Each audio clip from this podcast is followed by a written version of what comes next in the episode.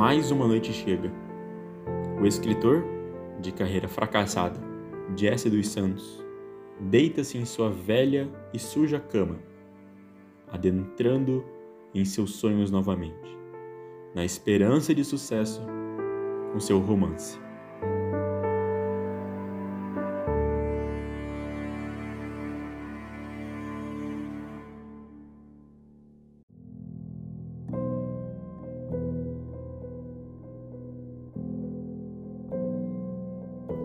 Jesse dos Santos, o escritor, se levanta de sua suja e velha cama, bem mofada e fedida, com alguns raios de sol batendo em seu rosto.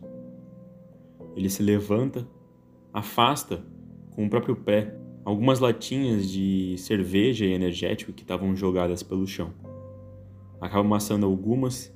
Ele passa por sua sala em conjunto com seu quarto, onde lá Há uma pequena mesa, uma escrivaninha, uma máquina de escrever bem rude e bem antiga, presente de seu pai. Ao lado, cinco, seis, sete, uma dezena de canecas de café velho, algumas pela metade, outras já secas, abandonadas. Jesse segue o caminho e vai até o banheiro. Ele se olha no espelho, apoiado na pia. Liga a torneira rangendo pela velhice, colhe as águas com a mão, espalha sobre o rosto. Observa o seu próprio rosto ali, no espelho. A barba, ainda por fazer, bem abstrata. Os olhos, aqueles olhos castanhos e velhos.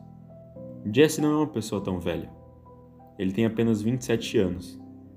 E no espelho, ele reconhece 27 anos de pura falha Tomando consciência ainda de que dia é hoje, Jesse entra embaixo do chuveiro, ligando na água quente. Toma seu banho, passa seu shampoo, sabonete, escova os dentes, se prepara no geral. Ele vai até a cozinha, preparando um café. Aquele aroma, aquele aroma de um café bem amargo e ácido, que vai fazer seu estômago borbulhar. Colocado em uma caneca, ele vai, com um café e um maço de cigarro até sua varanda, que dá de frente para uma avenida. Às seis horas da manhã, até que bem movimentada. Alguns ônibus, carros, motos e até entregadores de comida. Aquele movimento de trabalho bem reduzido do que era antes. Essa merda dessa pandemia parece que nunca vai acabar. Jesse toma aquela caneca de café, aromatizada e saborizada com melancolia. Jesse puxa um cigarro, busca seu isqueiro dentro de sua casa. Ele acende e, junto do café, acaba com aquele pequeno cigarro que havia ali. Ele senta para finalmente trabalhar, em frente à sua escrivaninha. E de novo, mais uma xícara de café posta ali. Esboça algumas palavras daquela velha máquina de escrever enferrujada com aqueles barulhos incomodantes. Capítulo 1 O novo caso. Ele puxa a folha, a amassa, joga no lixo. Capítulo 1 O caso novo. Ele de novo puxa, rasga, corta, amassa, joga no lixo. Sem sucesso, amanhã termina. Tentativas e mais tentativas. Seu livro está parado. Ele, muito ansioso, se lembra do contrato que ele fez com uma editora. Seu livro deve ser publicado em alguns meses, e até agora, nem título, nem capítulo, nada. Enfim, hora do almoço. Jesse vai até a cozinha e abre sua geladeira, quase vazia. Duas garrafas de água e alguns potes com arroz, feijão, frango, coisas essas que foram feitas há dias atrás. Ele bota tudo numa panela enquanto mistura e esquenta. Bota tudo em seu prato e, junto de uma colher, se alimenta, olhando para a TV, passando uma programação comum de algum canal. Jesse olha para o relógio. Uma e meia. Falta apenas 30 minutos para o seu trabalho. Ele, em desespero, se arruma o mais rápido possível, pegando sua mochila, seu celular coloca dentro do bolso, junto de um fone de ouvido. Ele sai, fecha seu apartamento, desce aquela pequena escada em espiral que desce para o térreo de seu pequeno prédio lotado de kitnet. Prédio esse que não está nem um pouco em bom estado. Mas infelizmente é o que o seu dinheiro pode pagar. Ele sai, nem lembra de cumprimentar o porteiro, coisa essa que ele faz todos os dias. Andando pela Avenida Paulista, ele sente um cheiro de café. Aquele café. Ele entra numa cafeteria artesanal, da qual ele vai quase todos os dias. Ele pede um café com leite com canela e, observando duas garotas conversando, ele anota em um caderninho ideias e esboços para seu possível primeiro livro. Ele então corre, deixando um pouco desse café derramar naqueles copos descartáveis para a viagem.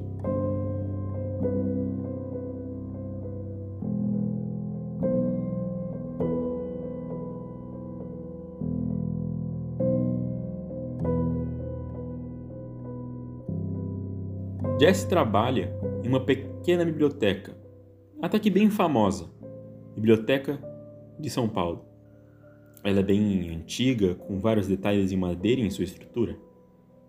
Lá dentro, um cheiro de umidade meio mofado. As estantes cobrem todas as paredes com vários livros de diversos gêneros. Jesse cumprimenta o caixa. José, ele nunca foi muito fã de conversar, especialmente com pessoas que nem ele, pessoas estranhas. Ele adentra então uma parte dos fundos da biblioteca, a parte dos funcionários. Alguns computadores estão lá, prestes a serem utilizados, tanto por Jesse quanto por sua amiga de trabalho, Natália. Jesse senta então numa cadeira, bem desconfortável. Em algumas planilhas, ele faz o que ele deve fazer, suas obrigações. O tempo foi passando. Gabriel, chefe de Jesse, aparece no local e avisa os dois, Natália e Jesse, que o trabalho deles vai ser estendido em mais uma hora. Eles deverão fechar a loja juntos. Jesse olha para Natália, que estava ali sentada ao seu lado, no outro computador velho. Observa seu rosto, aquele cabelo preto caído, liso, a bochecha meio bronzeada e os olhos. Ah, aqueles olhos. Azuis como a cor do mar. Era de se impressionar. Ah, Nath, é, você gostaria de comer um cachorro quente comigo depois do trabalho? Natália fica visivelmente desconfortável com a pergunta de Jesse. Ela recusa o pedido. Jesse então recua de sua tentativa. Natália conversa com Jesse pede para ele ficar no lugar dela. Ele, do jeito que é, aceita. Em sua mente só passavam duas coisas: aquele livro, aquele maldito livro que ele deveria escrever, e Natália.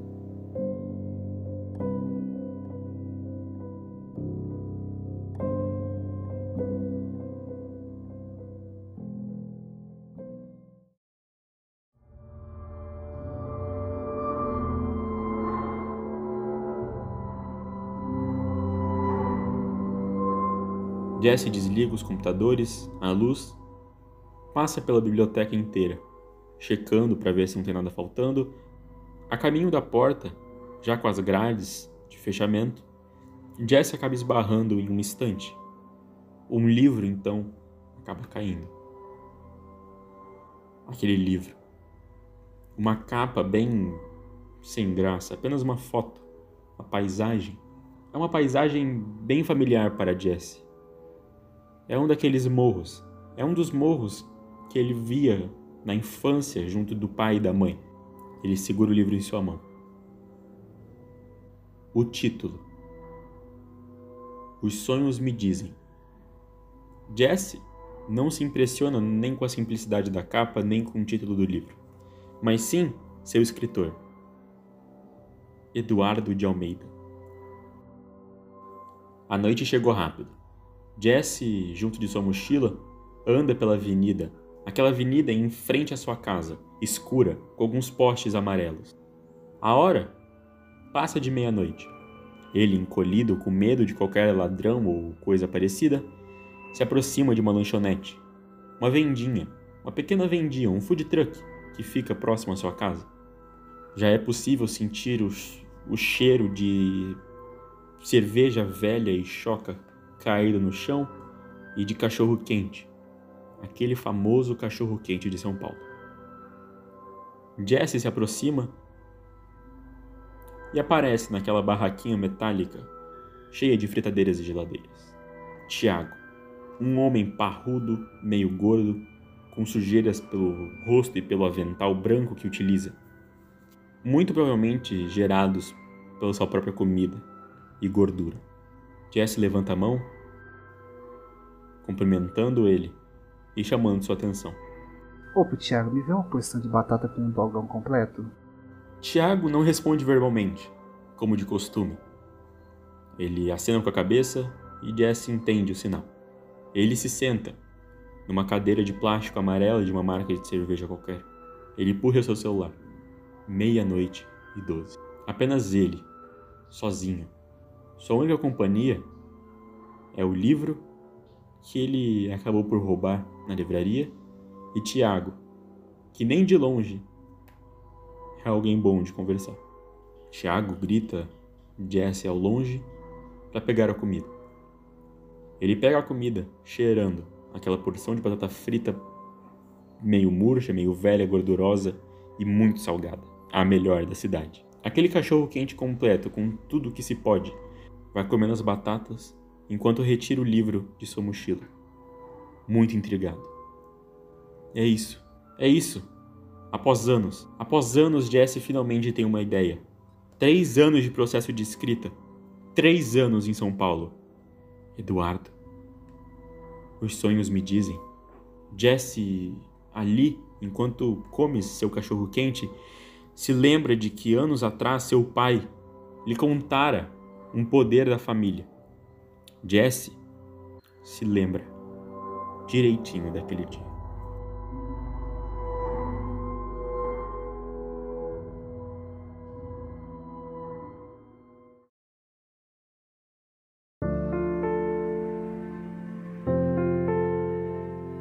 A chuva cai no rosto de Jesse e no rosto de seu pai, no funeral de sua mãe, naquele cemitério gigantesco com gramados e aquela lápide. Jesse, com 15 anos, novinho, em desespero, chorando, na tristeza. Sua família nunca foi muito funcional. Seu pai não era muito agradável e nem simpático. Sua mãe tentava esconder de Jesse as maldades que seu pai fazia. Pela primeira vez na vida, parece que o pai de Jesse teve um pouco de pena do próprio filho.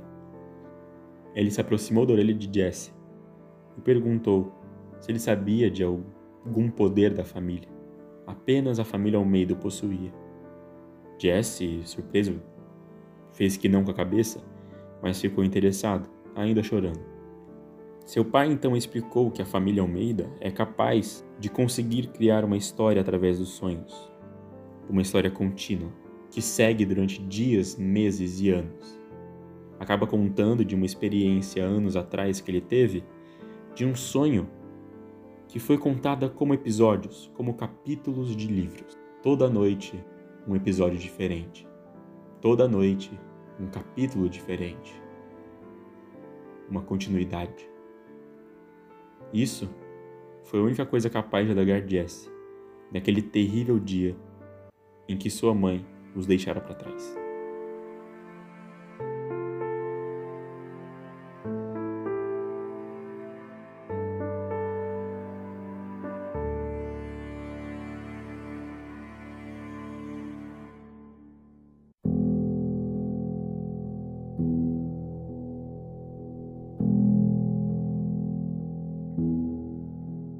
Jesse, em desespero, chega em casa, abre a porta com a chave até meio emperrada, pega uma latinha de cerveja na geladeira e bebe alguns goles, imaginando as capacidades que sua mente ainda tem. Ele deita em sua cama, lê e revira aquele livro que acabara de roubar inteiro. Nem sabendo mais o horário, ele cai no sono. Mais uma noite chega. O escritor, de carreira fracassada, Jesse dos Santos deita-se em sua velha e suja cama, adentrando em seus sonhos novamente, na esperança de sucesso com seu romance.